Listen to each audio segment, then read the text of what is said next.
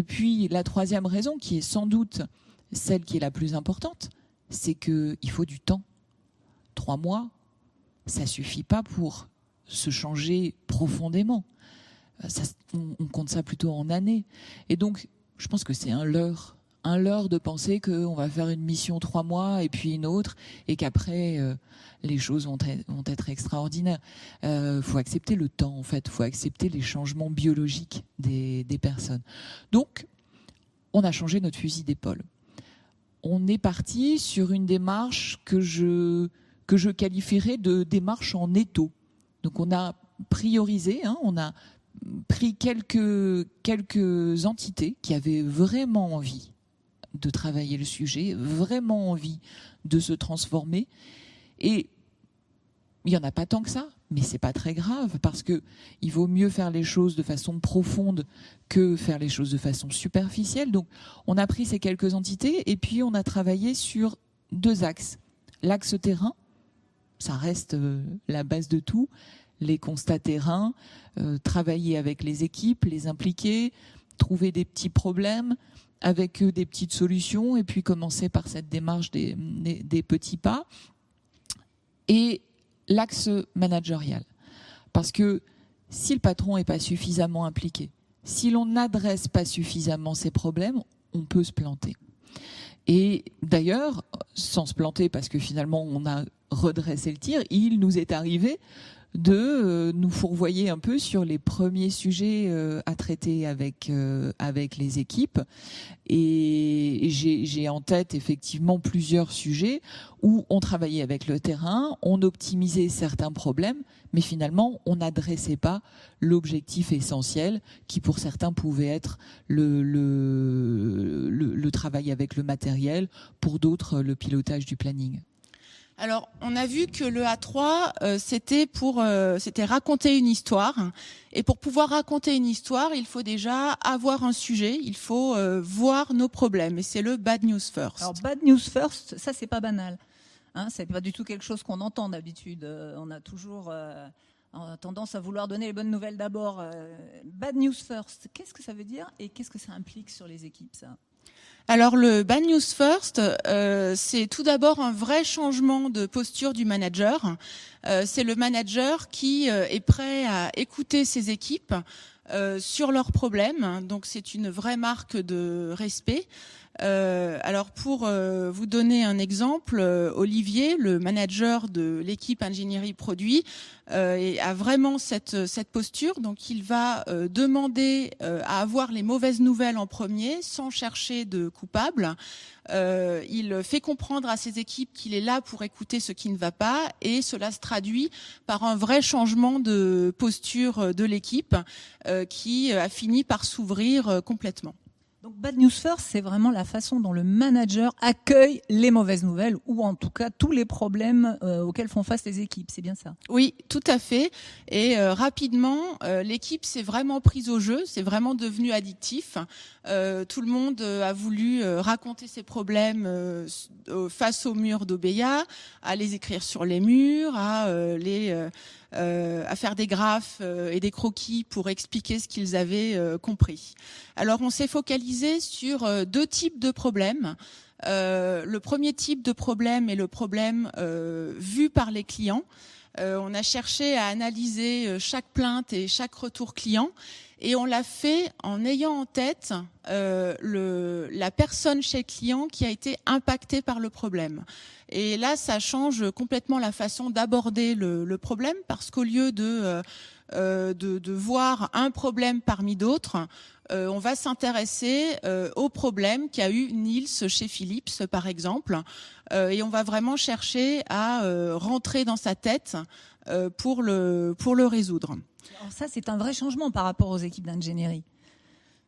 Parce que auparavant, euh, elles avaient plutôt tendance à considérer le produit du point de vue de, leur ingénierie, mais euh, du point de vue du client, ça a été, euh, ça a été quand même un, changement profond. Oui. Et ça a été vraiment le, point de départ. Donc on a vraiment commencé par les, problèmes vus par le client. Euh, après, on s'est aussi focalisé sur les problèmes euh, de conception vus en production. Euh, là, le challenge, ça a été de, de se mettre d'accord sur le problème, d'avoir une image commune du problème. Et pour ça, on s'est servi, alors on, on le voit en photo, euh, d'un Nishikawa euh, sur les causes de, réparation et qui représente en fait l'image collective cognitive de nos problèmes. Il y a un autre truc que ça nous a permis de faire, euh, c'est la sortie du confinement. On n'aurait pas réussi notre sortie de confinement si on n'avait pas eu le flux tiré. Est-ce que tu peux nous en dire bah oui, un petit peu plus, sachant que le temps avance et que nous avons aussi quelques questions, donc on va gérer le temps comme on peut. Ça marche sortie du confinement, euh, énormément de clients qui veulent des voitures. Donc on a fait beaucoup, beaucoup de ventes. Si on avait été à cette époque, euh, beaucoup de ventes, on aurait fait venir énormément de voitures dans les agences et on aurait foutu une pagaille dans les agences, tu t'imagines même pas. C'est-à-dire, euh, on, a, bon, je peux pas te dire trop trop de chiffres, mais on a vraiment, on aurait vraiment bloqué les agences et en fait, on n'aurait pas réussi à les livrer ces voitures on aurait fâché des clients, on aurait épuisé nos, équipes, et que je te dis épuisé, vraiment épuisé, et, euh, on n'aurait pas pu, euh, on n'aurait rien pu faire. Sauf que là, comme tu fais venir que les voitures dans le bon timing, etc., et au moment où tu en as vraiment besoin, bah, l'équipe, elle te les prend. Et elle te les livre et elle résout les problèmes les uns à celui des autres. Alors évidemment, on a eu un sujet de charge capacité comme beaucoup, mais sans le futur, on n'aurait pas pu y arriver euh, vraiment. Est-ce que les collaborateurs ont, enfin, l'ont vu et l'ont, compris au sens, euh, enfin, de la façon dont tu l'expliques? Mais bien sûr. Et en fait, euh, c'est ça qui est une grosse satisfaction. Mais c'est plus jamais ils veulent revenir à l'ancien temps. Parce que eux, ce qu'ils voient, c'est déjà il y a beaucoup de problèmes qui ont disparu. On leur faisait, on leur amenait des voitures qui n'étaient pas livrables pendant un mois, parce qu'en fait il y avait un problème de papier. Mm. Euh, et toi, tu dois appeler le client et lui dire bah non, en fait, je peux, elle est là, hein, mais je peux pas vous la livrer avant un mois. C'est eux qui étaient en face du client. Et ouais, et donc, ne serait-ce que pour ça, ils te disent non, plus jamais je veux revenir en arrière. Et aussi, bah, parce que c'est plus facile, c'est plus confortable de n'avoir que bah, les voitures dont il faut s'occuper vraiment. Donc enfin, on va utiliser ce tableau que j'ai découvert au Linsomine, comme je vous ai dit tout à l'heure, et il s'agit des poules Schedulin. On commence par placer la date cible de la soirée, puis les décisions clés, en commençant par la dernière. La première date possible, c'est le 22 mai. Euh, ça fait quoi ça? Ça fait semaine 20. Ah bah ça tient pas. Bah donc euh, je la mets là, voilà. Ah, donc le choix de la date doit se faire semaine 16. Il faut envoyer les invitations au plus tard, 4 semaines avant la date de la soirée. Les deux animateurs possibles ont leur calendrier rempli deux mois à l'avance. Donc il faut prendre la décision de l'animateur à minima au plus tard huit semaines avant la date de la soirée. Donc le choix de l'animateur doit se faire semaine 12. Bien, alors euh, moi j'ai deux décisions, deux choix. Donc le choix du menu, le choix du lieu. Euh, et il faut les prendre aussi euh, environ 8 semaines avant la date. Donc ça nous amènerait semaine 12. Euh, mais je propose quand même alors de, cadencer, de répartir en fait, de lisser dans le temps ces décisions-là pour éviter d'avoir tout à prendre en même temps, parce que sinon on a tout à prendre en semaine 12. Et en plus, ça va nous laisser le temps de travailler sur les gaps de connaissances. Hein, donc ce que je propose, c'est le menu la semaine 9, et puis le choix du lieu en semaine 6. Voilà. Et comme ça, on sera bon. Maintenant que les décisions clés sont placées, qu'est-ce qu'on ne sait pas et qu'il faut qu'on apprenne? Qui peut y répondre? Bah, Les personnes qui peuvent y répondre, c'est nous, le président, le responsable animation, mhm. le responsable restauration, le secrétaire et le trésorier. Donc on va commencer par la prochaine décision clé, ça va être le choix du lieu, le choix du restaurant. C'est ça C'est ça, et en tant que bah, porteur de cette décision, j'aurais besoin de connaître en fait le nombre de participants. Mhm. Euh, et avec cette information, à ce moment-là, j'irai pour aller visiter les différents lieux, ressentir l'ambiance, euh, vérifier qu'on peut s'y rendre par des moyens adéquats de type écolo, quoi. Par exemple, toi, le secrétaire, tu dois pouvoir me donner cette information, là. Est-ce que tu peux le faire pour la semaine 5 Euh, pour la semaine 5, oui, ça devrait être possible. Donc, euh, sur le plus qui est du ligne, ce que je devrais voir, c'est dans ma ligne les post-it de couleur à qui je dois des informations. Oui, c'est ça. Exactement. Ok, Et tu les poses dans la semaine attendue. très bien. Euh, pour le choix du menu, j'aurais besoin euh, bah, de- évidemment de savoir quel est le lieu retenu, au plus tard pour la semaine 7, donc ça c'est bon. J'ai besoin de savoir de la part du secrétaire, en Mhm. fait, je pense que tu dois avoir ça, la liste des allergies. Il te faut ça pour quand? Euh, la semaine avant, la semaine 8, ce sera bien. Ok, c'est possible.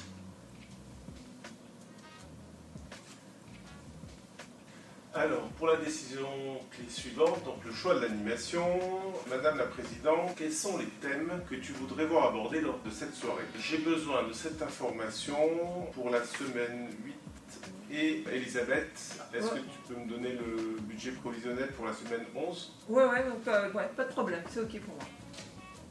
Euh, pour la dernière décision clé, le choix de la date, moi j'ai besoin de connaître les dispos du resto et de l'animateur retenu, évidemment. Bon, ça ne sert à- rien d'avoir une information sans l'autre, j'ai besoin des deux en même temps. Ouais, pour la semaine 15, hein, pour être capable de prendre la décision. C'est bon pour vous? Oui, parfait, euh, c'est possible pour le, le 15, c'est bon. Et pareil pour moi, euh, c'est possible aussi pour euh, l'animateur retenu. j'ai appris à accepter de laisser mes croyances de côté et que pratiquer le lean, c'était se réinterroger et c'est se réinterroger sur ses propres pratiques. Et dans mon dernier, dans ma dernière, dans mon dernier document, il y a, j'ai mis deux ans pour comprendre que dans TPS, Toyota Production System, la lettre la plus importante, c'était la dernière. Je me suis, au début, je me suis beaucoup posé la question pourquoi, pourquoi on parle de S? Pourquoi on parle de système? En fait, le NI, c'est un système, mais c'est un système dans le sens où c'est une approche systémique. C'est une approche systémique. Le Lean est systémique. Il est, Dan Michael nous le dit souvent, le Lean est porté par une approche scientifique. Et ça, c'est systémique. Le Lean, il intègre aussi la relation entre les individus et leur environnement, qu'il soit euh, comportemental, social, économique, euh, conjoncturel, etc.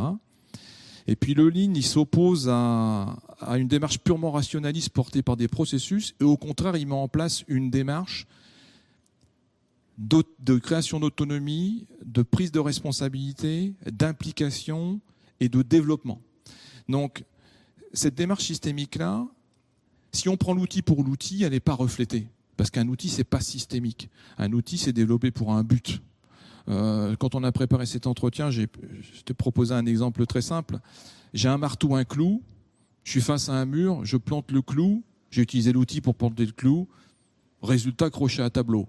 Je recommence le lendemain, j'aurai plein de crochets à tableau. Donc, ça, c'est l'outil. Si l'outil, je le complète par euh, une démarche de standard, de pratique, je vais être capable de planter très très bien et de façon très efficace des crochets à tableau. Et là, on arrive à la phase suivante de maturité, c'est-à-dire que j'ai mon outil, j'ai mon standard de pratique, et je crée le contexte dans mon système pour que le système devienne apprenant. C'est-à-dire que je vais apprendre à mon, à mon créateur de, de, de clous à tableau à faire la différence entre un mur à placo, un mur à parpaing plein, etc. Donc lui-même va apprendre à identifier son environnement et à s'adapter à l'environnement. Donc tantôt il plantera un clou, tantôt il mettra une cheville. Et puis le jour où tu passeras sur des tableaux 3D euh, digitaux, il faudra inventer autre chose Voilà, et, faudra et- et on sera prêt. Et on sera prêt.